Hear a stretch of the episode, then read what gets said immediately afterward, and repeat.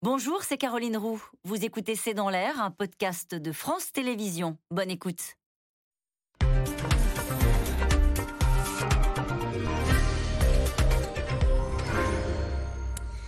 Bonsoir à toutes et à tous. Nous attendons vos questions, SMS, Internet et réseaux sociaux pour alimenter notre discussion. Le sujet était un peu secondaire il y a encore quelques mois. Il est désormais replacé au centre des préoccupations. La défense, euh, les moyens des armées étaient dans tous les esprits, les esprits naturellement en ce 14 juillet avec des militaires des pays d'Europe de l'Est qui ont ouvert le défilé aujourd'hui sur les Champs-Élysées. La guerre en Ukraine et les déstabilisations qui en découlent ont changé la donne et rendu urgent pour les Européens d'investir dans des matériels, des munitions et de se préparer pour un conflit de haute intensité. Emmanuel Macron parle même d'économie de guerre et annonce une nouvelle loi de programmation militaire pour 2030. Ailleurs dans le monde, la tendance est partout la même, un bond en avant, une course à l'armement à laquelle aucune grande puissance n'échappe. 14 juillet, l'armée française prête pour une guerre, c'est une question. C'est le titre de cette émission. Avec nous pour en parler ce soir, le général Christophe Gomard. Vous êtes l'ancien directeur du renseignement militaire, vous êtes ex-commandant des opérations spéciales. Pierre Arroche, vous êtes chercheur en sécurité européenne à l'Institut de recherche stratégique de l'école militaire. Sylvie Matelli, vous êtes économiste, directrice adjointe de l'IRIS. Je cite votre tribune. Hausse record des dépenses militaires mondiales, symbole d'une nouvelle course aux armements. Nous en parlerons euh, avec vous longuement ce soir. Enfin, euh, Michel Cabirol, vous êtes rédacteur en chef en charge des questions de défense aéronautique et spatiale pour le journal La Tribune.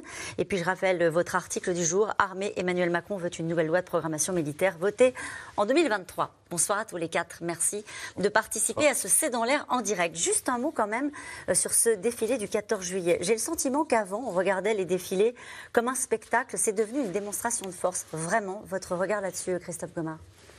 Je crois que c'est un spectacle, mais en même temps, c'est une démonstration de force. C'est l'occasion pour les armées françaises de se présenter à la nation dont elles sont l'émanation, euh, et pour montrer que les soldats qui sont là sont prêts à défendre la France, les Français, et donc euh, à donner leur vie pour elle et pour eux. Euh, je crois que c'est ça le, défilé du 14 juillet. Ça a toujours été ça, c'est pas singulier avec ce qui se passe en Ukraine, non, à votre avis? Alors, on a peut-être un regard un peu différent par rapport à ce qui se passe en Ukraine, mais euh, ça a toujours été ça. C'est-à-dire que c'est l'occasion pour l'armée française de se présenter aux Français et de montrer où ils en sont, de montrer les nouveaux matériels, de montrer leurs capacités avec tous les reportages qui entourent ce défilé. Effectivement, ce qui a beaucoup fait France Télévisions euh, toute la journée, mais peut-être qu'auparavant on se disait est-ce que ça sert à quelque chose? C'est de la dépense publique. Aujourd'hui, on a bien compris euh, à quoi ça servait. Je pense à cette phrase du chef d'état-major des armées, le monsieur Burkhardt, qui a dit il faut gagner la guerre avant la guerre, montrer ses forces militaires. C'est ça? Oui, alors les montrer, je pense que ça, ça, les montre au public, mais ça n'apprend pas grand-chose euh, d'un point de vue stratégique. Ce que je trouve intéressant, c'est ce symbole des, des États du flanc Est qui défilent en tête parce que euh, ce sont des États qui, euh, dans lesquels l'opinion a souvent euh, douté de la, de la solidarité avec la France. il y avait un, langage diplomatique qui n'était pas le même, etc. Et en plus de toutes les démonstrations de fond, c'est-à-dire la présence des forces françaises, par exemple en Roumanie, le fait de les mettre à l'honneur, c'est aussi une façon de dire on, est là?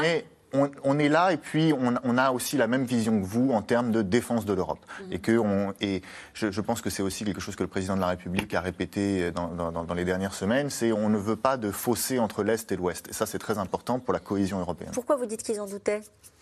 Parce que, vous savez, il y a eu tous ces débats sur euh, la main tendue ou les dialogues entre la France et la Russie. Euh, est-ce que la France a la même euh, approche de la Russie que ces pays d'Europe de l'Est? La question de savoir s'il fallait humilier la Russie ou pas, etc. Bon, ça, c'était un, problème rhétorique, diplomatique, mais c'était très important de montrer que d'un point de vue militaire, ce qui compte, là, c'est la solidarité entière. Michel Cabirol sur cet aspect-là et sur, au fond, ce qu'on voit, nous, euh, de cette démonstration de force, à la fois le spectacle et puis quelque chose de très opérationnel où on dit aussi au reste du monde, voilà, c'est ça l'armée française. Exactement, c'est un signal fait, donné à, tous les autres pays au monde. Et surtout, euh, le, défilé du 14 juillet s'appuie souvent sur l'actualité. Alors, je me souviens que euh, Emmanuel Macron, mais aussi ses prédécesseurs, invitaient des homologues pour, pour ce défilé. Donc, ça permet de resserrer des liens entre certains pays avec lesquels on veut on veut avoir des liens étroits. Donc euh, oui, je pense que c'est un, instrument politique. C'est un instrument politique aussi, effectivement. C'est un instrument de démonstration de force, mais c'est aussi un instrument politique et de géopolitique. Euh, voilà. Les pays autoritaires le font euh, à grand renfort de mise en scène. Ça a ses mêmes vertus et ça a ses mêmes objectifs.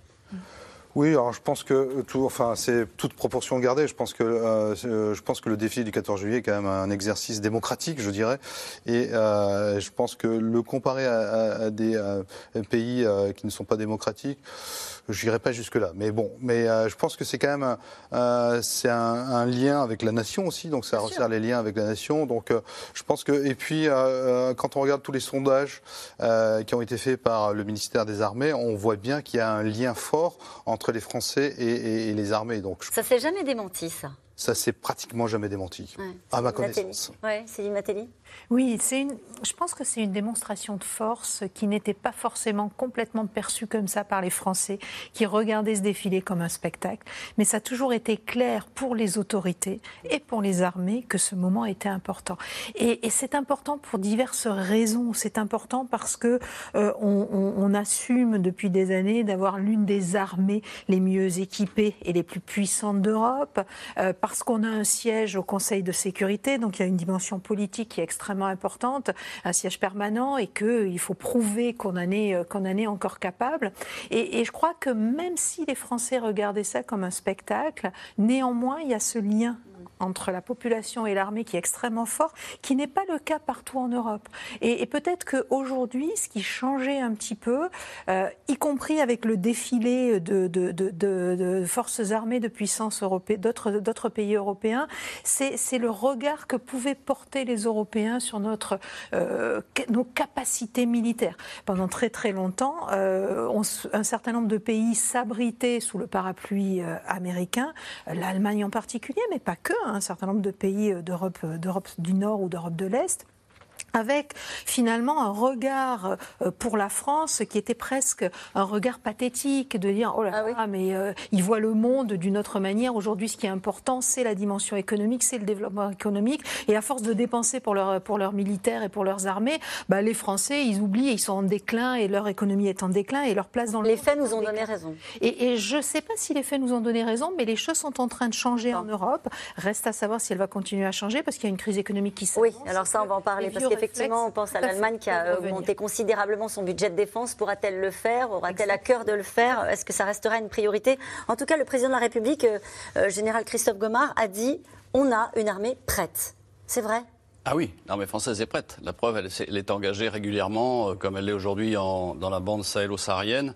Euh, comme elle l'a prouvé quand elle a été envoyée au Sahel, enfin en, Irak, pardon, comme elle l'a prouvé quand elle a été envoyée en Afghanistan. Donc oui, elle est prête. Est-ce qu'elle a les moyens suffisants? C'est une autre question. Euh, c'est la question en fait. Alors, oui, mais il y a deux questions. C'est-à-dire qu'elle est prête à être engagée, bien sûr. Vous savez, il y a la Rand Corporation, qui est un think tank américain, qui a dit que la France avait une, excellente armée, mais qui, était capable de durer que quelques semaines en cas de conflit de haute intensité. C'est là la question, en fait. La question, est-ce qu'on dispose de matériel suffisant, en nombre suffisant? Est-ce qu'on dispose de munitions en quantité suffisante? Ça, c'est la question. Euh, quand on parle de conflit de haute intensité, on parle de ce qui se passe en Ukraine? Oui, c'est ça? C'est une guerre, un peu une guerre d'attrition, en réalité. C'est-à-dire qu'en fait, on voit bien que c'est du combat de char à char, du combat de canon à canon, du combat d'utilisation de, l'aviation en bombardement. Oui, c'est ça la guerre de haute intensité. Michel Cabiral. Moi, moi, ce que je voudrais dire, c'est que la France a un modèle d'armée complet. Ça, c'est vrai, le, général l'a bien dit. Euh, mais euh, elle a un modèle euh, d'armée échantillonnaire. Ça veut dire qu'on n'a pas enfin en tout cas l'armée n'a pas beaucoup de stock, n'a pas beaucoup euh, de, de, d'équipements. et je vais citer un des équipements les plus emblématiques du moment, c'est le César. Aujourd'hui, le César, le fameux canon César, le, le fameux canon César. fin 2021, on avait, je pense que les armées avaient à peu près 77 Césars. On en a donné 18 à, à l'Ukraine, donc on a perdu 25% du parc des Césars. 25%, c'est énorme. Donc on a une armée euh, très très échantillonnaire c'est un peu comme un bonsaï. Euh, on a. Euh, euh L'image est parfaite, on voit très bien. Et donc ça peut grossir, mais il faut les moyens, il faut l'ambition, il faut. Euh, bah, c'est vraiment ça. C'est vrai qu'on a eu beaucoup de déclarations ces derniers temps, notamment de responsables, je pense au président LR de la commission de la défense du Sénat, qui s'appelle Christian Cambon, qui, qui a dit mesurer à quel point euh, le, de désarmement nous sommes parvenus. Euh, en gros, on est euh, le, le bonsaï, c'est-à-dire que quand on prend les équipements les uns après les autres, on est, bien équipé, mais on n'a pas suffisamment. Il y a eu pas mal de déclarations de cet ordre-là en disant qu'on n'était pas capable de, de, tenir sur la durée sur un conflit de haute intensité. Donc on est prêt, mais pas pour, euh, mais pas pour n'importe quoi et pas pour tout. Oui, mais ce qui est intéressant, c'est de comprendre le contexte qui, génère ce, choix, parce qu'il n'est pas absurde. En fait, quand on était essentiellement confronté à des conflits asymétriques euh, en Afrique ou au Moyen-Orient, l'enjeu, c'était pas forcément d'avoir euh, des masses de Charles Leclerc et de canons César. Au contraire, c'était d'avoir des équipements assez légers qui pouvaient faire équiper des corps expéditionnaires assez mobiles pour être envoyés au-delà des mers. Et aujourd'hui, euh, et, ça avait un sens aussi d'être échantillonnaire parce que ça permettait de garder les compétences. Donc on disait, même si on n'en a pas beaucoup, même si on ne dépense pas d'argent pour en avoir des milliers, bah, comme ça on est sûr qu'on continue à garder la compétence en France, on continue à faire tourner ces usines. Aujourd'hui, il y a aussi le choc de ce qui se passe en Ukraine. Je vais prendre un autre exemple à, côté des canons, c'est celui des chars de combat. Euh, la Russie a déjà perdu, selon certaines sources, plus d'un millier de chars de combat en Ukraine. Le gouvernement ukrainien dit qu'il en aurait besoin de 500. Les chars Leclerc, la France, en a 220 à peu près aujourd'hui. Donc ça veut dire qu'on est face à des guerres qui engouffrent des quantités extraordinaires de matériel. Et on est dans un contexte où tout le monde voudrait se rééquiper pour mmh avoir une posture crédible. Et en même temps, il faut donner du matériel à l'Ukraine qui en a besoin, un, besoin et encore plus urgent finalement que les États européens, puisque eux, ils les envoient directement sur le front. Donc avoir tout ça en même temps, non seulement c'est un défi pour les armées, et c'est évidemment aussi un défi pour les industries. Alors en tout cas, l'habituelle démonstration de force de l'armée française avait cette année, on l'a dit, une tonalité un peu particulière. La guerre en Ukraine a servi de révélateur. Nos équipements, nos stocks de munitions et même notre schéma de pensée, euh, comme l'a dit euh, hier Emmanuel Macron aux armées, doivent être repensés. La France doit passer en économie de guerre et se préparer à un conflit de haute intensité. Mathieu Barrère, Arnaud Fora et Michel Bouilly. Ils sont les invités d'honneur d'un défilé d'une gravité inédite. Neuf pays du flanc de l'Est de l'OTAN ont ouvert la marche ce matin sur les Champs-Élysées pour le défilé du 14 juillet, alors que les canons grondent aux portes de l'Europe. À l'issue de la revue des troupes, le chef de l'État cherche à rassurer. Nous avons une armée forte, nous avons qui plus est une armée qui est dotée de la dissuasion nucléaire. Nous avons réinvesti ces cinq dernières années. Nous n'avons pas attendu la guerre. Hein. Le choix que, j'ai fait dès 2017, je vous réponds de manière complète, euh, c'est qu'on a ajouté à notre budget 26 milliards d'euros durant le quinquennat passé, avec une volonté de faire. Depuis 2017, en effet, après des années de disette, une nette remontée des crédits de défense a bien été engagée. De 41 milliards d'euros cette année, le budget des armées passera à 50 milliards d'euros par an en 2025, soit une augmentation de 9 milliards d'euros en 3 ans. Mais pour l'armée française, la guerre en Ukraine a agi comme un électrochoc, mettant en lumière ses carences. Hier, lors de son traditionnel discours aux armées, le chef de l'État a annoncé une nouvelle loi de programmation militaire. Notre ambition opérationnelle pour 2030 doit, 2030 doit être revue pour mieux assurer notre capacité à faire face à la perspective du retour possible d'un affrontement de haute intensité. Nous allons devoir investir parfois plus vite, plus fort, et les industriels devront répondre à ces besoins. Investir pour pouvoir notamment aider l'Ukraine. Depuis le début du conflit, la France n'aurait fourni que 100 millions d'euros de matériel militaire, bien loin derrière les 530 millions d'euros du Royaume-Uni, et même moitié moins que l'Estonie. Signe d'un manque de moyens, le porte-parole du chef d'état-major des armées tempère nous aidons suffisamment l'Ukraine en, matière d'armement et euh, euh, le choix a été fait de ne pas communiquer dans le détail sur ce que nous faisons. Ce qui est important, c'est de faire plutôt que de dire. Parmi le matériel militaire le plus apprécié des Ukrainiens, les canons César, star du défilé et fierté française. 18 d'entre eux ont été donnés à l'Ukraine, 12 déjà livrés et 6 à venir. C'est ici, dans l'usine Nexter de Bourges, que 60 de ces canons sont fabriqués chaque année. Leur réputation n'est plus à faire. Alors l'intérieur du canon est un secret industriel puisqu'on va retrouver les rainures, rainures qui vont euh, faire tourner euh, l'obus à l'intérieur du tube. On va prendre un obus qui fait à peu près 40 kg et on va essayer de l'envoyer à 40 km avec une précision qui est de l'ordre d'un demi-terrain de football. Mais cette industrie de pointe a un coût, le temps. Il faut en effet plus de 9 mois pour façonner un canon. C'est pas à la chaîne. C'est que chaque arme va avoir son, petit réglage. Même si les pièces sont exactement similaires, on aura toujours un petit réglage, un petit truc. Et donc c'est de l'artisanat. Ça beau être du gros calibre, ça reste très pointu. On a des pièces qui sont au centième. Mais alors la France, troisième exportateur d'armes au monde, pourra-t-elle réellement accélérer la production comme le veut le chef de l'État? Impossible selon Christian Cambon, président depuis plus de cinq ans de la prestigieuse Commission des affaires étrangères et de la défense du Sénat. Enfin, si le ministre commande cet après-midi un missile Aster, le missile est produit dans deux ans. Euh, si euh, on commande aujourd'hui un canon César, il faut environ 18 mois. Ça sous-entend que l'industriel, si brusquement on lui dit, bah, écoutez, au lieu d'en livrer 20 pour l'ensemble des armées, je prends un chiffre euh, qui n'est pas le chiffre réel, et il va falloir nous en faire 100 le mois prochain, il n'est pas en mesure de le faire. Il n'a pas les matériels, il n'a pas les capacités, il n'a pas les chaînes de production. Et avec l'artillerie, il faut des munitions, et là encore, il y a des lacunes. Un rapport de l'Assemblée nationale publié en mars dernier alertait sur l'état et le niveau des stocks. Les munitions non utilisées doivent donc être détruites ou rénovées tous les 10 ans. Et il faut en moyenne 3 ans pour reconstituer des stocks. Ce que nous aurons en stock en 2025, c'est ce qui a été dépensé la semaine dernière en Ukraine, en une semaine. Pour combler ces lacunes sur le modèle américain, le gouvernement envisage d'adapter le cadre légal actuel pour permettre la réquisition de l'industrie civile à des fins militaires en cas de besoin c'est sûr que ces chiffres qui viennent d'être donnés sont euh, un peu inquiétants. Alors, on va, on va en parler dans un instant, mais quand on entend qu'il faut, pour avoir un missile, il faut le commander aujourd'hui et l'avoir dans deux ans, on ne peut pas réduire les délais? Comment est-ce qu'on? C'est très compliqué en fait de réduire les délais pour les, industriels. L'industrie de l'armement a été dimensionnée pour, une, pour le temps de paix. Donc, du coup, c'est très difficile pour un industriel de dire bah, je vais accélérer ma cadence. C'est euh, pratiquement impossible. Pour les Césars, euh, les Césars, c'est à peu près 18 à 24 mois de, production. Euh, et encore, il faut avoir fait les, grands approvisionnements avant.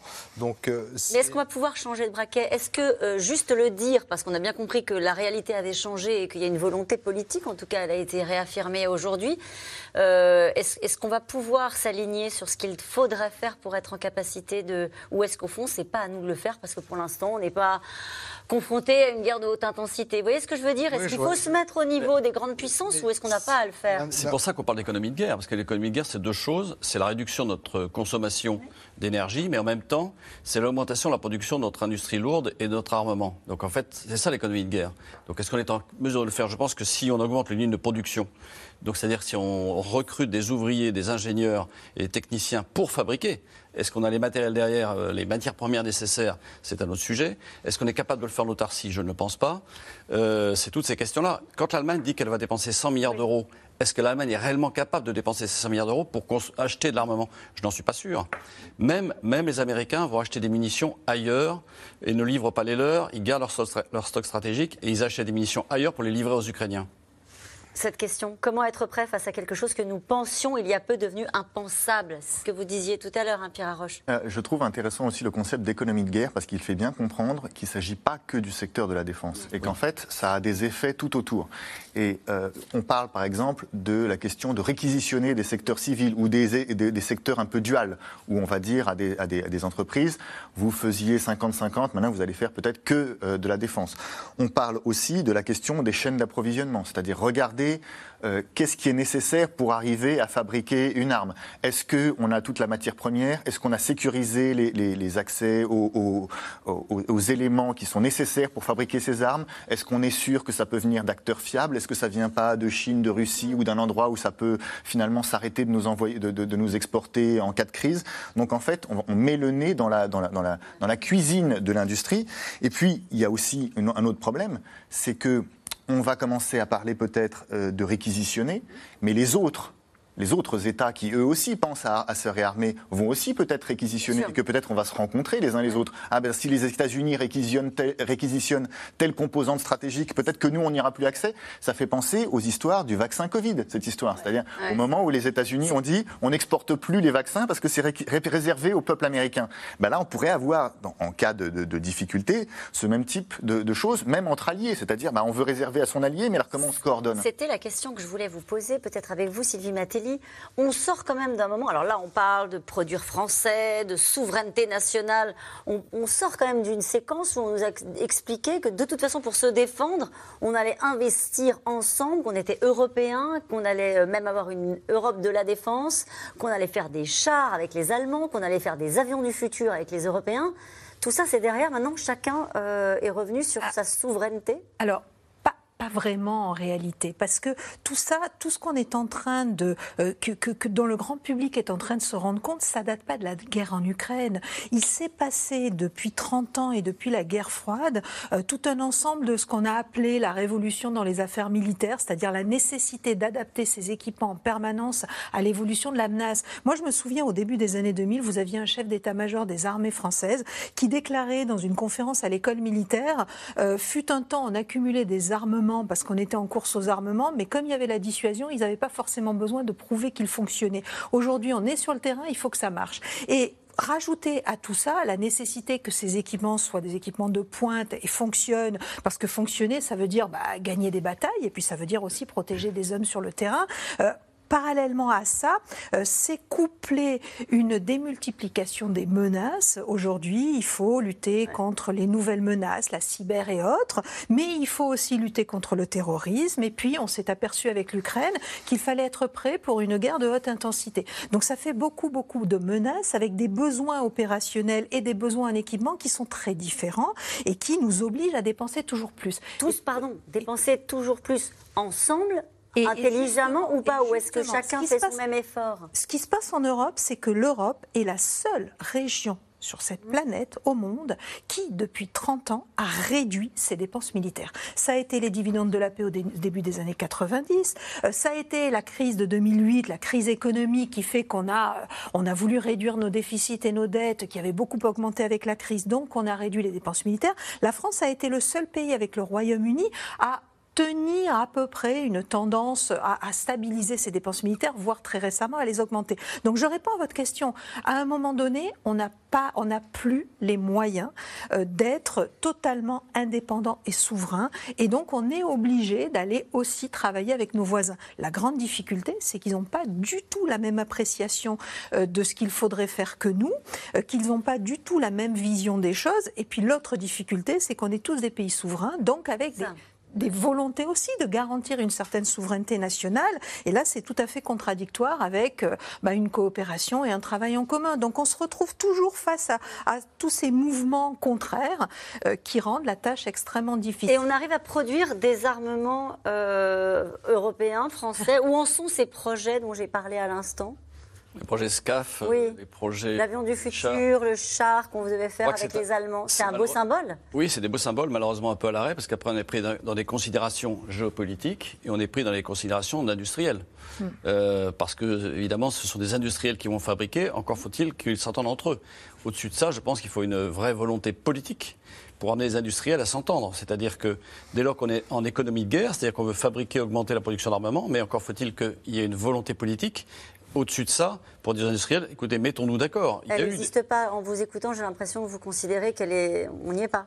On n'y est pas tout à fait encore, puisque la preuve, c'est que le SCAF a pris un peu de retard, en particulier lié à l'achat par l'Allemagne d'avions américains F-35 pour être en capacité de porter l'arme nucléaire américaine. Euh, ce que n'est pas capable de faire le SCAF, parce que les Allemands, dans, la, dans le cahier des charges du SCAF, ont dit pas de transport de l'arme nucléaire. Mais ils ont acheté le F-35 parce que, pour sa capacité à transporter l'arme nucléaire américaine. C'est pour ça qu'il y a des certaines contradictions qu'il faut arriver à mettre à plat euh, dans le cadre de dialogue. Mais ce dialogue. Alors, je, je, vous pose une autre question. Quand on dit on va renforcer l'armement au niveau européen, on achète américain? Alors beaucoup, malheureusement, malheureusement beaucoup d'Européens achètent américains. Euh, ils pourraient acheter du Rafale pour ce qui est des avions de. Ils pourraient acheter du, du Charles Leclerc, ils pourraient acheter de l'armement qu'on fabrique en France, type le canon César. Euh, Et pourquoi est-ce qu'ils ne le font pas? Sans doute parce que, comme on parlait tout à l'heure du parapluie américain, euh, ils veulent rester sous le parapluie américain. Et que les Américains leur, euh, leur promettent un, vrai, un vrai soutien en cas d'attaque. Ce que je trouve intéressant, c'est quand même qu'il y a eu des initiatives de la Commission européenne qui a dit pour la première fois qu'elle était prête à investir de l'argent du budget de l'Union européenne pour subventionner des acquisitions conjointes entre États membres. Alors pour l'instant, on n'est pas encore à la montée en charge avec des, budgets importants. Acquisition conjointe entre des États membres. C'est-à-dire qu'on va acheter des... chars avec. Euh, ça veut dire que plusieurs États, membres, plusieurs États membres se mettent en commun en disant on va acheter la même chose ensemble. D'accord. Et ça, c'est un projet d'acquisition conjointe. Et la, Commission européenne dit on pourrait subventionner si vous achetez du matériel qui correspond à une priorité conjointe qui euh, est fabriqué en Europe. Ça, c'est un peu l'idée aussi de la sécurité. C'est un peu aussi une façon de sécuriser l'approvisionnement. C'est pas simplement pour que ce soit européen, mais aussi pour dire, en cas de crise, vous avez plus de contrôle sur votre chaîne d'approvisionnement si c'est en Europe. Et puis, c'est en acquisition conjointe, c'est-à-dire éviter que chacun ait son petit programme national, essayer de faire un minimum d'économie d'échelle, et puis favoriser, in fine, une interopérabilité, une meilleure coopération entre les armées nationales. Et je trouve quand même intéressant sur le, le temps long qu'on en arrive là, parce que l'Union européenne a déjà franchi des étapes intéressantes dans le passé en disant on va financer la recherche de défense, les, prototypes, le développement de prototypes. Et là, on en est arrivé à, un nouveau, à une nouvelle étape qui, à mon avis, peut avoir des, conséquences très importantes sur le temps long, qui est le, budget de l'Union européenne peut financer les armes. Donc vous considérez que c'est injuste de, dire qu'on n'a pas avancé, on n'a pas gagné du terrain sur ce registre-là au niveau européen Là, on est sur une question qui reste euh, un projet de long terme. Mmh. Ma critique, ce serait qu'est-ce qu'on fait tout de suite? Qu'est-ce qu'on fait tout de suite? Je pense qu'il y a un problème de, chronologie du financement. C'est-à-dire qu'on a des bonnes idées, mais il faudrait avoir un gros, fonds d'investissement tout de suite pour répondre à la fois au soutien à l'Ukraine et au réarmement des États membres, pour inciter les États membres à le faire de façon coordonnée, coopérative. Alors en tout cas, pour l'instant, euh, vous dites qu'il faut investir, il faut évidemment investir dans nouveaux armements, des munitions, il faut pour ça un budget. Donc le président de la République nous a dit j'ai sanctuarisé le budget, la, le, projet, programmation militaire euh, pour jusqu'à 2030, c'est ça? Euh, En gros, je, sanctuarise 50 milliards euh, et il faut réfléchir à l'après parce que de toute façon, il va falloir remettre plus. Est-ce que les armées sont satisfaites? Alors il faut quand même rappeler que jusqu'à présent, les budgets militaires, c'est plutôt ce qu'on coupait quand on voulait trouver des marges de manœuvre. En tout cas, Emmanuel Macron a fixé un cap. Il a dit qu'il euh, fallait investir 50 euh, milliards par an à partir de 2025 on verra après ce qu'il pourra faire. Euh, ce cap, il, était déjà fixé dès 2017 dans la loi de programmation 2018-2025. donc ça, c'est pas nouveau. Je veux dire, ce cap-là, il n'est pas nouveau. Il, a été fixé aux armées. Ce qui est nouveau, en revanche, c'est que les budgets ont été jusqu'ici respectés à l'euro près. Ça, c'est nouveau. Ça, c'est nouveau. Euh, puisque, effectivement, comme vous l'avez souligné, euh, c'était un peu le, budget de la défense, était une variable d'ajustement jusqu'ici pour de multiples raisons. Euh, ça, c'est un premier point. Et donc, ce, ces 50 milliards, il faudra qu'on voit exactement euh, facialement ce que représentent ces 50 milliards. Parce qu'aujourd'hui, on a une inflation à, à peu près à 6%. On a des coûts de facteurs qui explosent, c'est-à-dire le coût de, l'énergie, le coût d'approvisionnement. Donc, facialement, euh, les, trois marches à, 3 milliards qui avaient été prévues pour la loi de programmation 2018-2025, il n'est pas sûr qu'on y arrive. Donc, est-ce que Emmanuel Macron va dire on augmente cette marche à plus de 3 milliards? Ça, c'est une décision évidemment euh, politique. Et on verra bien si dans le budget général, la défense compte. Euh, aussi euh, avec la, santé, avec l'énergie. Donc ça, c'est, un, un, tout macroéconomique. Donc est-ce que la France va faire l'effort uniquement pour la défense? Mais est-ce qu'il paraît suffisant pour les militaires? Non, il n'est jamais suffisant. suffisant. Il n'est jamais suffisant. mais il, est, il est jamais suffisant. C'est quand vous comparez les budgets de défense, les Américains dépensent 700 milliards de dollars. Leur budget de défense, c'est ça. Évidemment. Les Chinois, c'est 270 milliards. Les Russes, 70 milliards. La France, c'est 40 milliards, tel que ça a été présenté dans votre petit film. Donc vous voyez, il y a la, vous voyez la différence entre 700 et les Russes même, c'est 10 fois moins que les Américains. Mais à parité de pouvoir d'achat, c'est encore, c'est, encore différent parce que justement, c'est intéressant de prendre en compte les histoires de, de, le coût des facteurs à parité de pouvoir d'achat. En réalité, si on prend en compte le fait que les, les, Russes achètent beaucoup en roubles chez eux et qu'il n'y a pas la même parité de pouvoir d'achat et qu'il y a aussi des dépenses cachées, ils sont peut-être à 200 milliards en réalité. Oui. Ils sont toujours euh, largement inférieurs par rapport aux Américains. Euh, un budget de 40 milliards, en fait, je pense qu'on a, des, on a des vraiment capacitaires. On a des banques, par exemple, on n'a pas d'armes anti-satellites. Or, euh, on parle de guerre dans l'espace. on n'a pas les moyens aujourd'hui d'aller dire attaquer un satellite qui attaquerait nos satellites. On n'a pas beaucoup de drones. alors, on parle des petits drones, mais des drones mâles, moyenne altitude, longue endurance, on en a une dizaine qu'on a acheté aux Américains parce que l'industrie européenne depuis longtemps aurait dû fabriquer ces drones euh, mâles. Il y, en a, il y en a en Turquie, il y en a aux États-Unis, les Israéliens en ont aussi, mais nous, on n'a pas été capable d'en fabriquer, ce qui est pas logique compte tenu de nos compétences et de la technicité de nos industriels. Euh, donc oui, il y, a des il y a des trous capacitaires. Donc le budget n'est jamais suffisant. Derrière, il y a tout ce qui est euh, les salaires. Enfin, il y a les soldes des militaires euh, qui coûtent cher, les pensions des militaires. C'est insuffisant, pardonnez-moi, je vous coupe, mais c'est insuffisant si on veut rivaliser avec les grandes puissances militaires que sont les Américains et la Chine. mais est-ce que c'est... à, notre taille, à notre taille, je pense qu'effectivement, il y a des trous capacitaires. Et comme vous le disiez tout à l'heure, c'est une armée un peu échantillonnaire. C'est-à-dire qu'une armée qui est capable d'être engagée demain matin, qui est capable de mener les combats pendant un certain temps, en particulier dans en, guerre asymétrique comme on a pu le faire en Afrique ou ailleurs. Dans une guerre conventionnelle, effectivement, ça serait plus compliqué. Là, on peut dire juste un petit mot sur le président qui a changé de, stratégie hein, sur, absolument, absolument. l'Afrique. Oui, euh, il a changé de stratégie. Je pense que ce qu'il a... demandé, ce qu'il a demandé au chef d'état-major des armées, c'est de repenser effectivement notre engagement en Afrique. C'est-à-dire que vous savez qu'en Afrique, on dispose de bases au Gabon, en Côte d'Ivoire, au Sénégal, à Djibouti. Euh, est-ce que tout ça va être repensé? Comment ça va être repensé? Est-ce qu'on va réduire notre présence euh, sur le sol africain?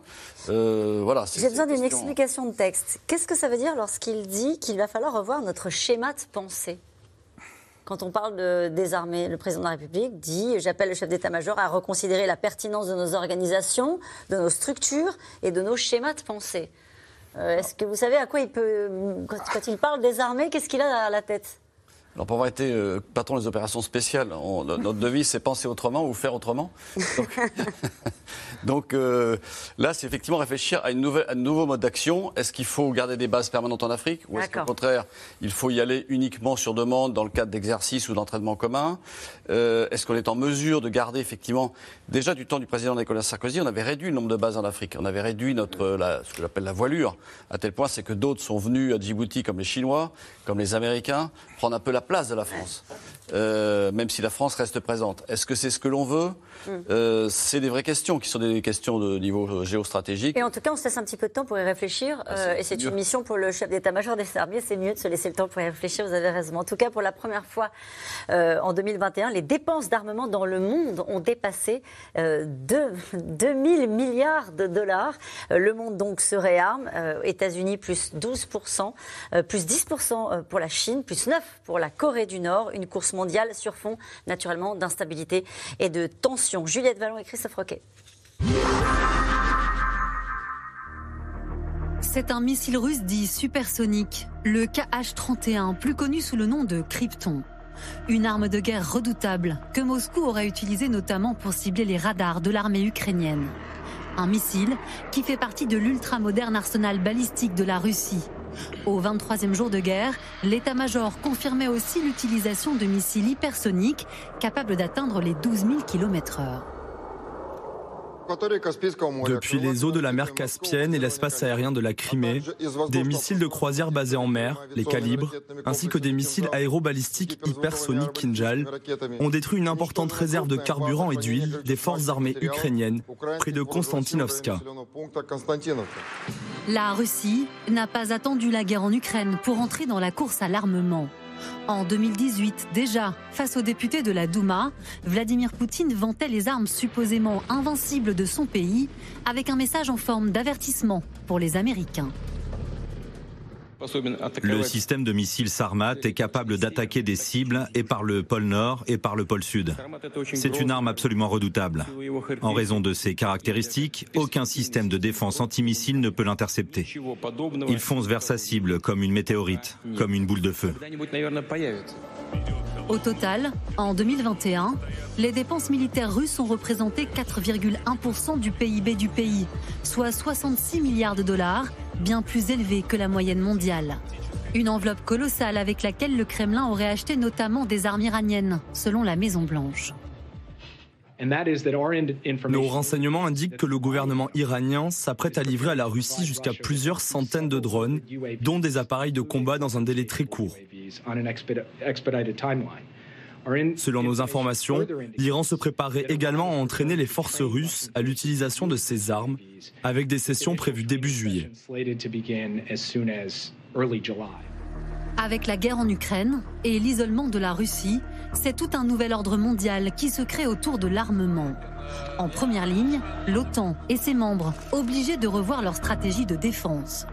Pour soutenir l'Ukraine, les États-Unis ont déjà déboursé 7 milliards et demi de dollars. Et au sein de l'Alliance, certains pays européens souhaitent consacrer une part plus importante de leur PIB à leur budget défense. C'est le cas de la Pologne, voisine de l'Ukraine, qui cible les 3%, mais aussi de l'Espagne et de l'Allemagne, qui vise les 2%. L'Allemagne, qui opère un virage dans sa doctrine pacifiste. Trois jours après le début de l'invasion russe, son chancelier annonçait la création d'un fonds spécial. Le budget fédéral 2022 dotera ce fonds spécial d'un montant unique de 100 milliards d'euros. Nous utiliserons ces fonds pour les investissements et les projets d'armement nécessaires. Dans cette nouvelle ère, un rapport fait froid dans le dos. Selon une ONG qui milite pour l'abolition des armes nucléaires, en 2021, les grandes puissances ont dépensé plus de 80 milliards d'euros pour moderniser leur arsenal atomique. Plus 12,7% pour les États-Unis, plus 10,4% pour la Chine, plus 9% pour la Corée du Nord. Mais pour l'Occident, un pays ne doit surtout pas se doter de l'arme nucléaire, l'Iran. En marge d'un voyage en Israël, Joe Biden a donné une nouvelle fois son avis sur la sortie des États-Unis en 2015 de l'accord sur le nucléaire iranien. La seule chose qui soit pire que l'Iran actuel est un Iran doté d'armes nucléaires, et si nous le pouvons, nous devons revenir à l'accord et le tenir fermement. Je pense que le dernier président a commis une erreur gigantesque en se retirant de cet accord. Les Iraniens sont plus proches de l'arme nucléaire aujourd'hui qu'ils ne l'étaient auparavant. Ce matin, une autre puissance nucléaire a fait parler d'elle. Selon une agence de presse russe, la Corée du Nord, qui disposerait de 20 ogives nucléaires, aurait reconnu l'indépendance des républiques séparatistes du Donbass. Nous parlions euh, de l'Iran avec cette réaction de Téhéran qui met en garde Washington et ses alliés contre toute déstabilisation de la région. Toute erreur dans cette région sera accueillie par une réponse ferme et regrettable. Ce sont les mots utilisés. Nous parlions tout à l'heure des tensions euh, en ce moment dans le reste du monde. En voici une. Cette question. Quel matériel militaire privilégié pour la guerre du futur? C'est une excellente question, mais que sera la guerre du futur en réalité? Et c'est ce qu'on disait tout à l'heure, c'est qu'aujourd'hui la guerre du futur, ça peut aussi être la guerre du passé. On le voit en Ukraine avec la Russie, et puis on se rend compte qu'il y a de nouvelles menaces, et, et, ces nouvelles menaces qui sont au fond entretenues par l'augmentation de ces dépenses militaires, et en même temps une augmentation des dépenses militaires qui vient euh, renforcer ou tenter de renforcer la sécurité d'un certain nombre de pays. Donc on est, euh, on est dans le, le, cœur de, de, de, la complexité de ce sujet de la défense, c'est qu'au fond, bah, si vous regardez les dépenses militaires, très clairement, quelques, éléments. Eh bien, si vous regardez les dépenses militaires, déjà, il y a une région dans lesquelles elles ont fortement augmenté en pourcentage du PIB. La seule région, les deux seules régions dans lesquelles elles ont fortement augmenté en pourcentage du PIB, euh, c'est le, c'est le Moyen-Orient.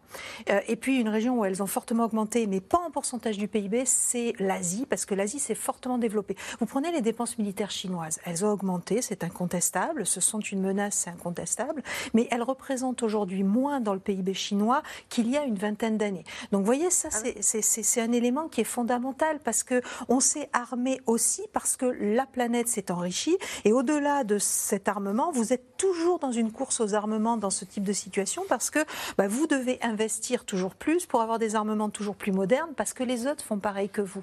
Et, au fond, c'est un peu incontournable. Alors pour ce qui est de, euh, de, de l'Iran, ce dont on est sûr aujourd'hui, c'est qu'ils sont probablement, depuis le début de la, guerre en Ukraine, probablement plus déterminés que jamais à acquérir l'arme atomique. Parce qu'au fond, si on n'a pas euh, attaqué la Russie, si aujourd'hui la Russie n'est pas en guerre avec euh, les États-Unis ou autres, c'est parce qu'elle détient cette arme atomique. Et de la même manière, si la Russie, si nous, pays de l'OTAN, nous sommes aujourd'hui protégés, c'est parce que nous sommes protégés par la puissance nucléaire. Donc vous comprenez bien que dans cette équation, les Iraniens hésitent à avancer sur les négociations pour, euh, pour et les Iraniens qui veulent livrer des drones aux Russes.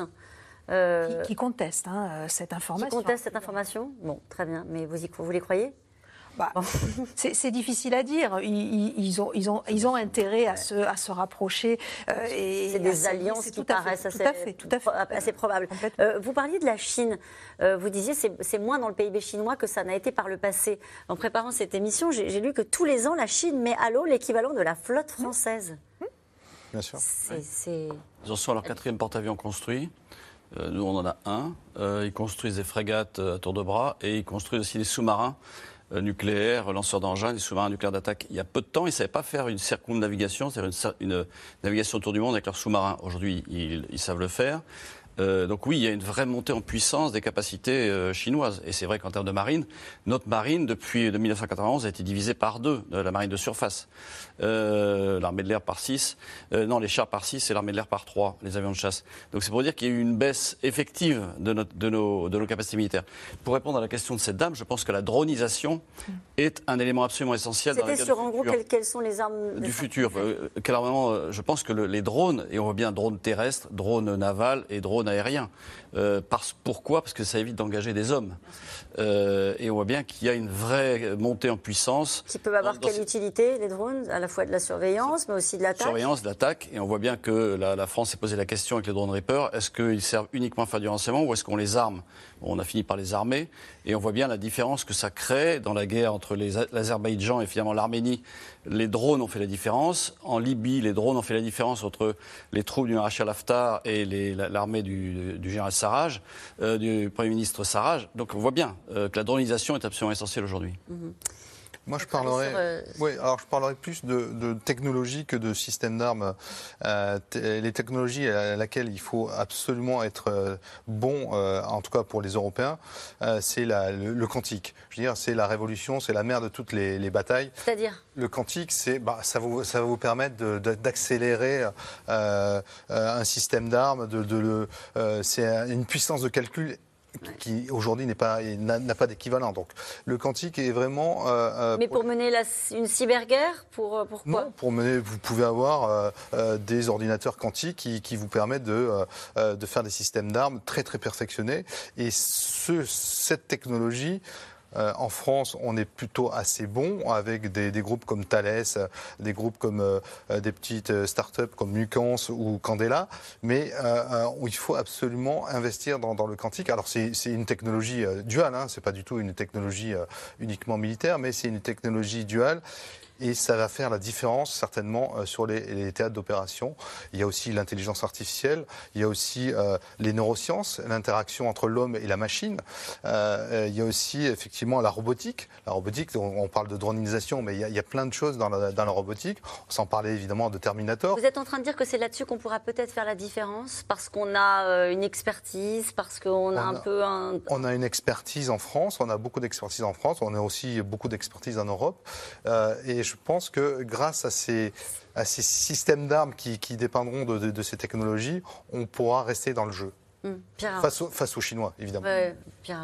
Alors, je trouve déjà intéressant ce, débat sur les, nouvelles technologies, parce qu'en fait, il y, a, un petit peu deux pôles dans la, réflexion. Il y, a, un pôle qui consiste à dire il faut être sur les technologies de rupture, les plus modernes, mais le risque, c'est que ça peut conduire à une armée d'échantillonnage, c'est-à-dire on veut être présent retour du là où ça va, là où ça coûte très cher, mais on veut être présent partout.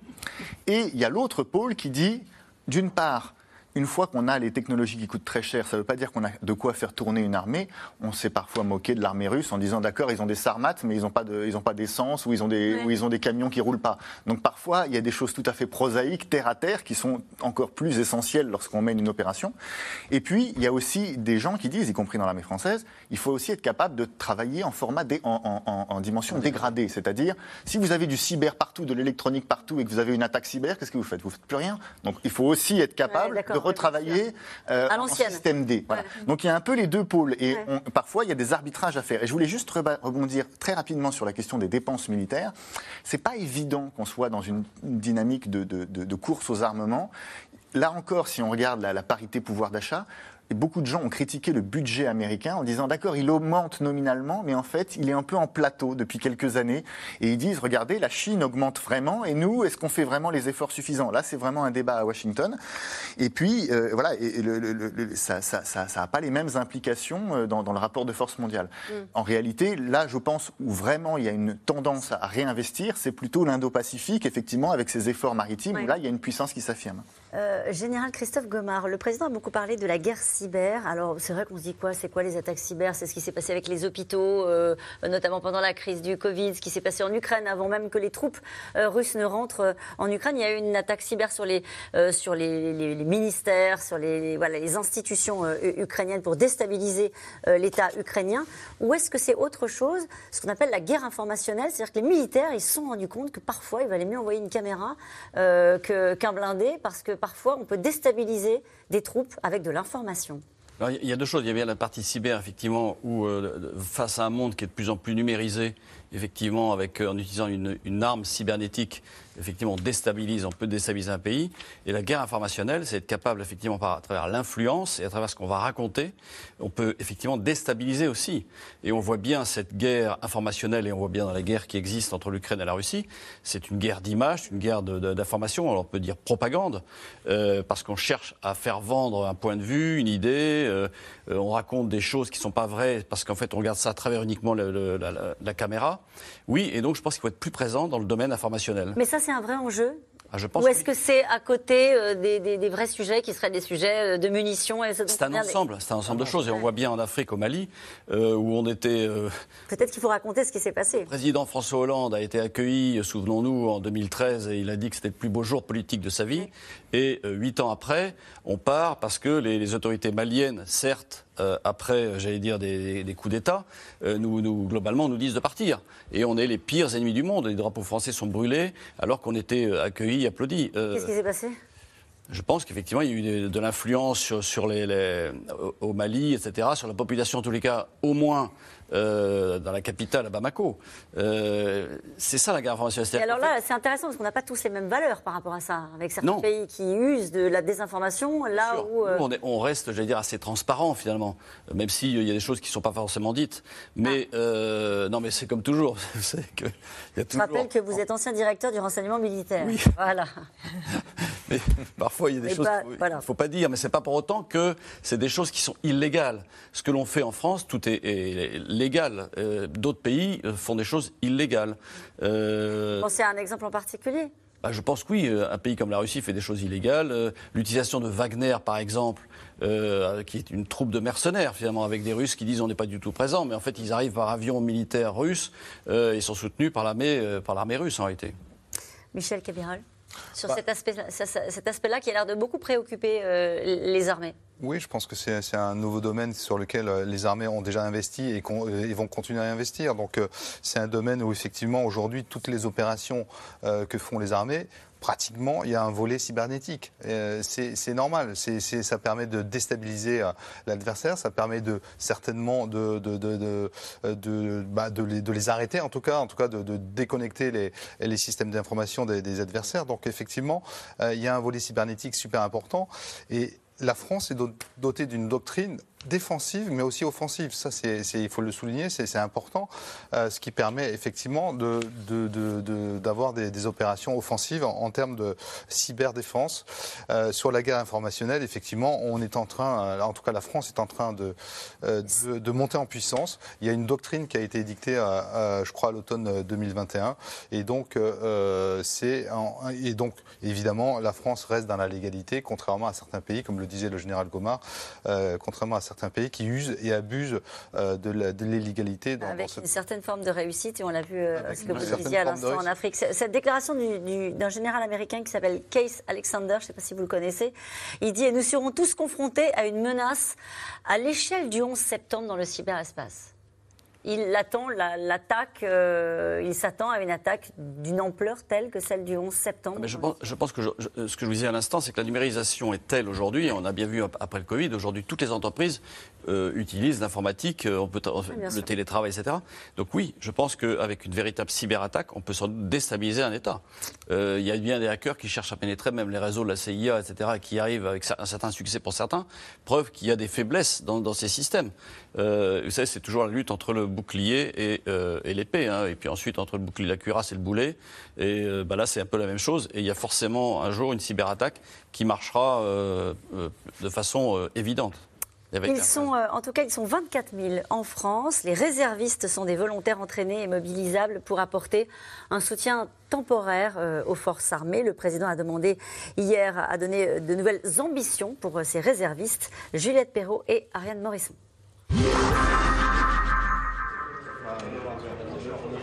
En temps normal, il passe ses journées sur les bancs de la fac de droit.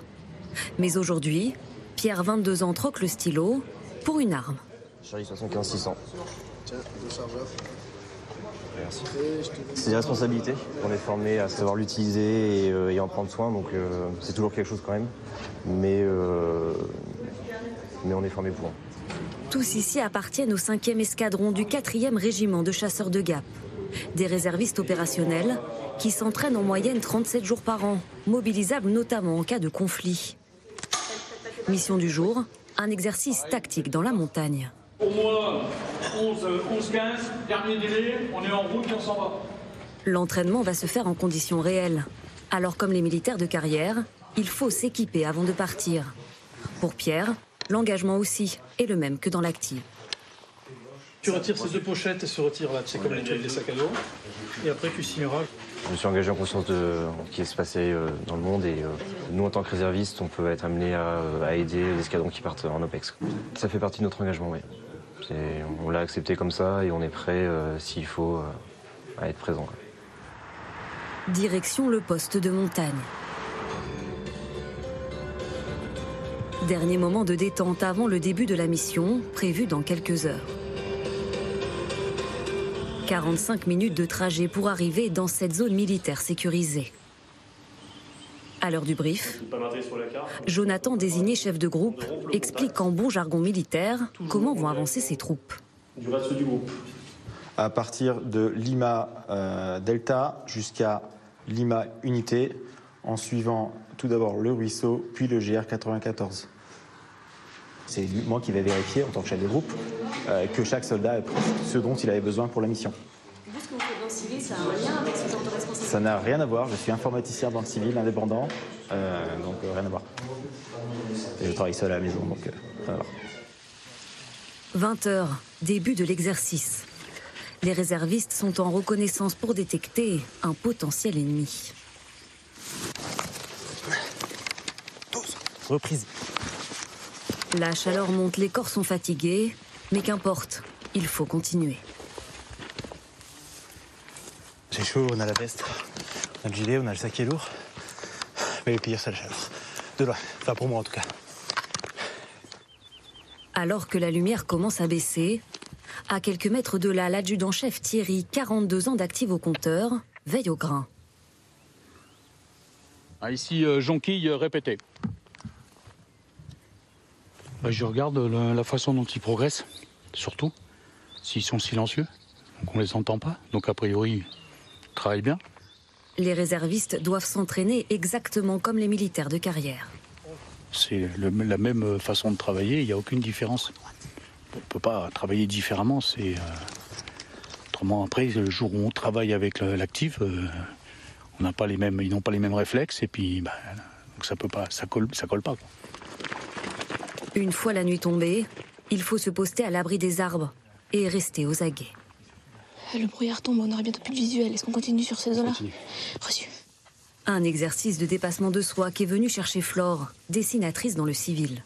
Quand on est en équipe comme ça, avec, euh, avec euh, tous les autres groupes, on n'a pas le choix de, on n'a pas le choix de suivre, même si on n'a pas vraiment le, même si on n'a pas la condition physique. Alors, euh, bah, on s'accroche et puis euh, on pose, euh, on pose le cerveau et on continue. Quelques heures plus tard seulement, Il est 4h06. Là, ça va. Là, je suis prête à repartir. la marche reprend dans la nuit noire. Le chemin est encore long avec une étape intermédiaire, une ascension à flanc de montagne. L'effort des corps toujours, pour arriver jusqu'en haut. Nous retrouvons Pierre, qui, malgré la difficulté de l'exercice, se projette, pourquoi pas, dans une carrière d'active. Je dis pas oui, je dis pas non. Je, je vais d'abord terminer mes études, puis je verrai après euh, les possibilités qui s'offrent à moi. Mais c'est une possibilité, oui. La France compte aujourd'hui environ 24 000 réservistes dans l'armée de terre. Face à l'hypothèse d'un engagement majeur dans le futur, l'institution réfléchit à une augmentation des effectifs. Votre réaction générale à ce qu'on vient de voir? Vous me disiez pendant le reportage, la difficulté, c'est qu'il faut trouver le temps pour euh, aller faire cette sûr, formation, cet entraînement. Bon, là, on a un- étudiant, donc lui, c'est un peu Oui. différent. Euh, on a quelqu'un qui est un informaticien, mais euh, visiblement qui, qui a sa propre entreprise. Euh, la vraie difficulté également, euh, c'est bien ça, c'est que les entreprises laissent le, le temps aux gens euh, d'aller euh, s'entraîner, d'aller faire des exercices, pour certains de partir en mission pendant euh, 30 ou 60 jours. Donc en fait, c'est un, un deal entre l'entreprise et puis le, le réserviste. Mais, mais c'est anecdotique, sans être désagréable avec personne, hein, dans l'armée française. c'est- Visiblement, le président souhaite le développer C'est davantage. indispensable en fait. Dites pourquoi? Parce que euh, ça vient parfois compléter les, forces d'actifs qui peuvent être euh, insuffisamment nombreuses dans certains secteurs. C'est indispensable parce qu'il me semble que ça, crée un vrai lien entre la nation et, euh, son armée. Et puis ça permet, j'allais dire, de, former des, civils au monde militaire et donc aux difficultés en cas de conflit. Ça me paraît intéressant en effet. Pierre Arroche. Euh, je pense que c'est intéressant aussi de faire des comparaisons avec d'autres pays, parce que les pays qui insistent le plus sur la réserve, euh, sur le service militaire, on a parlé par exemple à un moment de la Finlande, parce qu'elle a fait sa candidature à l'OTAN, eux ils ont euh, 800 000 800 000. réservistes, donc ils, ils en- ils comptent beaucoup là-dessus. Alors pourquoi? Parce que ce sont des pays très proches de la Russie qui se disent euh, il est possible qu'on ait à se battre sur notre territoire contre un adversaire. Donc là, effectivement, il y a un enjeu, c'est celui qui vient d'être rappelé par le général, c'est-à-dire à avoir une forte proportion de la, population civile qui soit capable, en cas d'invasion, de se faire distribuer des fusils à la dernière minute et qui ait un minimum de formation, de réaction pour qu'on puisse organiser la défense. Les Ukrainiens font ça aussi. Ils ont une défense territoriale. Il y a eu énormément de volontaires en Ukraine pour rejoindre cette défense territoriale. Ils ont distribué des fusils et ils se sont rendus compte que ça leur a permis, par exemple, de tenir Kiev euh, au début de la guerre, au moment où ils envoyaient en réalité les professionnels sur le front. Donc c'est quelque chose qui peut avoir un sens quand il s'agit de défendre son territoire. Après, la question, c'est si on veut les, projeter à l'extérieur. Là, c'est intéressant de regarder l'exemple russe. La Russie, alors ils ont envoyé quelques conscrits, c'était compliqué, mais ils ont rappelé plusieurs fois que c'était illégal, qu'ils ne voulaient pas le faire, etc. Et puis, euh, on s'est posé la question, souvenez-vous, autour de- des commémorations du 9 mai, est-ce qu'ils vont décréter une mobilisation, une mobilisation des réservistes, une mobilisation des conscrits? Ils n'ont pas voulu le faire. Et ça a été interprété comme euh, le signe de plusieurs choses, que d'une part, c'est pas forcément super efficace dans ce genre d'opération de faire appel à des gens qui ont une formation uniquement euh, parcellaire ou, qui n'est pas à temps plein. Et puis deuxièmement, c'est un problème de rapport à la société, c'est-à-dire que ça pourrait rendre la guerre impopulaire. Autant quand on est attaqué, c'est très important de faire la mobilisation générale. Autant lorsque vous menez une, une- une guerre à l'extérieur, mobiliser des conscrits, c'est aussi le risque de la rendre la guerre impopulaire. Une question de Maël en Mayenne. Euh, Faut-il s'attendre à un retour du service militaire obligatoire? Est-ce naïf, est-ce naïf de l'abolir? Votre avis? Euh, bon, euh, le service militaire a été aboli dans les années 90, si je me souviens bien, au début des années 90. Euh, c'était, une autre époque, je veux dire, quelque part, c'était une autre époque, et, et on allait vers, les, les pays allaient vers plus vers de- de- des armées professionnelles. Donc, est-ce que c'était naïf? Non, c'était pas naïf. C'était, c'était la vision d'une époque. Je pense que c'était plus dans ce cadre-là. Est-ce qu'il fallait le faire? Je pense que c'était encore une fois dans une époque qui était différente de, de- de- de celle de celle-ci. Donc, euh, Ça revient tout le temps dans le débat politique. hein. Tout le temps. Chaque présidentiel, il y a toujours quelqu'un qui dit il faut remettre le service national obligatoire parce que ça crée du lien aussi. Voilà, mais c'est pas forcément. On, parlait on a débuté cette, euh, cette émission en parlant du 14 juillet et vous me disiez à juste titre, c'est important ce défilé militaire parce que c'est aussi du lien, c'est l'union nationale. Euh, c'est c'est vrai que ça revient toujours dans le débat pour cette vertu-là. Complètement. euh, je pense qu'effectivement, ça, ça met du lien entre euh, les armées et, euh, et la nation. Euh, mais euh, aujourd'hui, euh, relancer un service militaire, ça coûterait très, très cher. Donc euh, il faudrait reconstruire des bases, il faudrait C'est reconstruire. 800 000 jeunes par an. Ouais. 800 000 jeunes. La, la fin du service national, c'était 200 000. C'est-à-dire qu'en fait, euh, déjà, 200 000 garçons plus. Donc c'était la moitié, j'allais dire, d'un contingent euh, de garçons. Euh, on a aliéné un certain nombre de, de casernes, de quartiers. Euh, ça coûterait une, une fortune. En fait, ça a été aboli pourquoi? Parce qu'en fait, le, euh, euh, Mitterrand n'a pas envoyé de soldats euh, appelés dans la guerre du Golfe. Et de fait, c'est un peu la fin de la guerre froide. Donc, on est passé à des guerres asymétriques. Donc, on n'avait plus besoin d'autant de soldats. Euh, et finalement, c'était devenu un peu inégalitaire parce qu'il y avait les privilégiés qui faisaient pas leur service, C'est ça. ceux qui faisaient leur service. Euh, donc, euh, Jacques Chirac a pris la décision d'annuler. Mais c'est vrai que ça a des conséquences sur la société. Les Britanniques, à l'époque, elles nous avaient dit n'annulez pas le service national. Nous, on a eu le phénomène hooligan après. Euh, c'est intéressant. Donc, oui, ça aide effectivement à créer du lien, ça aide à, à ce que la, la population soit forgée dans un espèce de dans un creuset. Mais est-ce qu'on a les capacités aujourd'hui? J'en suis pas sûr. Et nous revenons maintenant à vos questions. Une question de Dominique dans l'Ariège en une remarque. La France est-elle prête En tout cas, ce défilé avait de la gueule? Il était bien ce défilé? On peut rater un défilé du 14 juillet? C'est quand même calé. Ils sont quand même bons. J'ai pas souvenir. Non, Bon. ça a été raté. Il peut y avoir des petits incidents. Il y a eu des incidents avec les couleurs. Hein, les couleurs qui n'étaient pas dans le bon sens. J'ai vu qu'il y avait un, un élève officier qui avait perdu son képi. Ou, euh, bon. C'est des incidents, euh, mais ça a de la gueule quand même. Allez, une question d'Alain. En Seine-Saint-Denis, le fait d'avoir invité les pays frontaliers de la Russie n'est-il pas un message, voire un avertissement à Vladimir Poutine, Pierre Roche? Bah, en tout cas, c'est un message de cohésion. Je pense que c'est d'abord un message à ses alliés. Mm. C'est une façon de dire euh, non, il n'y a, a, pas deux Europes qui ont une vision différente. Donc ça, c'est important, oui. C'est plus qu'à plus qu'à Poutine, je pense que c'est vraiment à eux. Sommes-nous vraiment la première puissance militaire en Europe comme le prétend Emmanuel Macron? Alors, dans l'Union européenne depuis la sortie du Royaume-Uni, indiscutablement, euh, et pour, pour diverses raisons, pas uniquement du fait de nos dépenses militaires, c'est parce qu'on est le pays en Europe qui détient le plus large spectre de capacités militaires, donc qui est capable de s'engager dans le plus d'opérations, même si c'est de manière expéditionnaire.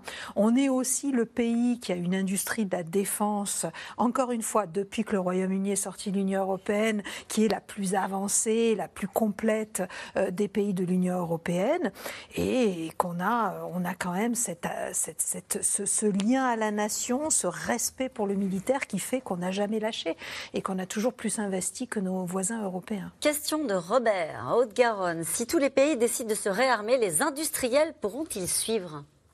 Bah, Aujourd'hui, non. Euh, vous n'allez pas claquer du doigt euh, en, disant bah, euh, on va vous donner 100 milliards. Avec 100 milliards, vous achetez sur étagère. Vous ne vous développez pas, de, vous développez pas des programmes. Donc non, c'est compliqué. et c'est les, les, industriels sont, en tout cas les industries de l'armement sont dimensionnées aujourd'hui sur, sur des cadences qui sont celles d'avant de, de, la guerre d'Ukraine. Donc non, ça se Elles sont où les grosses industries d'ailleurs d'armement? En France Non. Euh, est-ce qu'il y, en a en France, il y en a aux États-Unis Non, non, mais je pensais dans la région. Euh, D'accord, mais sinon, les, grands producteurs. Ah, bah, les, grands producteurs d'armes en, Europe, il y, a, bah, il, y a, la France, évidemment, il y a la Grande-Bretagne, il y a l'Allemagne, il y a une très belle industrie aussi en Italie, il y a quelques industriels importants en Espagne. Euh, il y a aussi les Suédois qui ont une, industrie intéressante. après, il y a beaucoup d'industriels que je connais un peu moins en Europe de l'Est, mais elle, existe, cette, cette industrie de, défense dans les pays de l'Est, ex-pays de, l'Est. Que nous apprend la guerre en Ukraine en matière d'armement du futur? Nous apprend plutôt bah, il faut revenir à l'armement conventionnel. C'est ça. Euh, parce que ce qu'on parlait tout à l'heure du nombre de destructions de chars, c'est sidérant. Donc en fait, euh, il faut avoir cet armement traditionnel, euh, chars, canons, avions, hélicoptères. Et puis en même temps, on voit bien que les drones ont une grande importance et on voit bien qu'effectivement le ciblage en particulier est, mm. intéressant avec du drone, avec de la, du renseignement. Il n'y a pas de guerre sans renseignement. C'est vrai qu'on s'était au fond, c'était euh, euh, préparé à, des, à, une guerre où, avec les canons César, où on ciblait des objectifs extrêmement précis, de manière très minutieuse avec les drones. Et là, les Russes, ils arrosent, avec les conséquences évidemment qu'il y a sur les populations civiles. C'est une logique qui est totalement opposée de ce à quoi on s'était préparé. Absolument, parce que l'armée russe, la priorité de l'armée russe, c'est son artillerie. En fait, les, les Occidentaux ont privilégié l'aviation de bombardement, les Russes privilégiaient l'artillerie. Euh, donc il y a une petite différence d'approche et on voit bien sur le terrain ce, qui se passe, c'est que les, Russes utilisent leur artillerie, euh, euh, j'allais dire, de manière massive, avec les destructions que ça occasionne et dont les, reportages télévision le, le montrent bien. Sylvie il y, a un facteur qui, vient d'être évoqué, mais je pense que par Michel Cabirol, mais ça vaut le coup d'y revenir de manière plus explicite, c'est le facteur temps. Il faut beaucoup, beaucoup, beaucoup de temps pour produire des armements. Ce qui veut dire que très en amont, et quand je parle très en amont, c'est des décennies avant de, de, de, de, se faire livrer un armement, il faut penser à la menace. Et c'est là que c'est très compliqué. Parce qu'aujourd'hui, les menaces possibles dans 20 ou 30 ans, elles sont tellement diverses et variées qu'elles supposent de développer des, des des tas de capacités, de mettre en chantier des tas de programmes dont on sait qu'ils ne livreront leurs armements que dans 20 ou 30 ans. Et c'est là qu'on peut se tromper on peut identifier une menace, qui est la menace terroriste, se préparer à ça, et puis s'apercevoir qu'en fait, c'est la menace de haute intensité qui, qui se révèle euh, finalement. Donc c'est là toute la difficulté, ce facteur temps. Euh, nos industriels sont capables de produire les armements qu'on leur demande, mais pas demain, pas dans 10 ans, mais dans 15 ou 20 ans. Les Français sont-ils prêts à voir leurs impôts augmenter pour le budget de l'armée lequel s'ajouterait au reste? je pense que c'est pour ça que aussi c'est intéressant de parler d'économie de guerre, etc. C'est-à-dire qu'il faut comprendre que c'est une vraie mobilisation. Je ferai le lien aussi avec la question énergétique, on n'en a pas trop parlé, mais une économie de guerre, c'est aussi une économie dans, laquelle on se demande qui est prioritaire, qui a le droit d'avoir de l'électricité ou pas.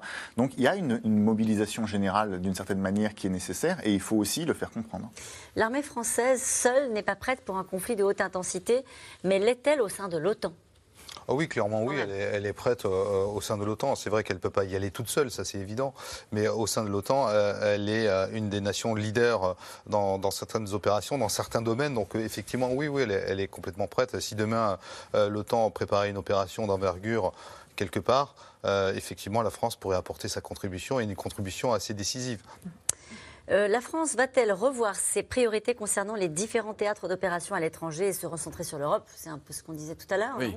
Oui, oui, c'est-à-dire que la France est présente dans plusieurs endroits. Elle est présente au Moyen-Orient, elle est présente en Afrique, et puis elle est présente en Europe, en particulier en Roumanie et en Estonie. Euh, oui, on n'a pas. L'armée française n'est pas extensible en termes d'effectifs humains. Combien euh, d'effectifs humains? euh, bah, c'est, environ 200 000 au total. c'est un peu plus de 100 000 dans l'armée de terre et puis 40 000 dans la marine et l'armée de l'air, enfin 40 000 dans chacune des armées, plus de tous les services associés.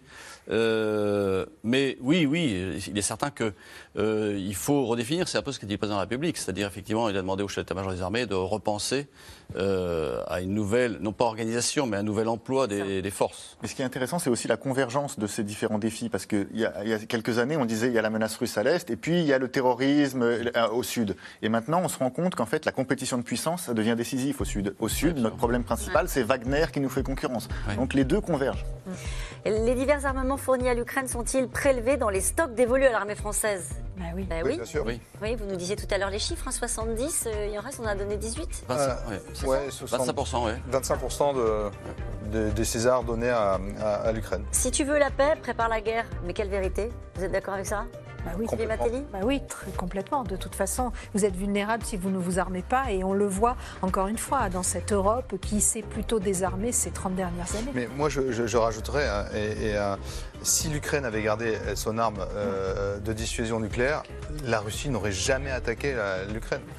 Merci à vous tous. C'est la fin de cette émission qui sera rediffusée ce soir à 22h50. Je vous rappelle que vous pouvez retrouver C'est dans l'air quand vous le souhaitez en replay et en podcast. Et demain, vous retrouvez en direct Alexandra Ben Saïd pour un nouveau C'est dans l'air. Belle soirée.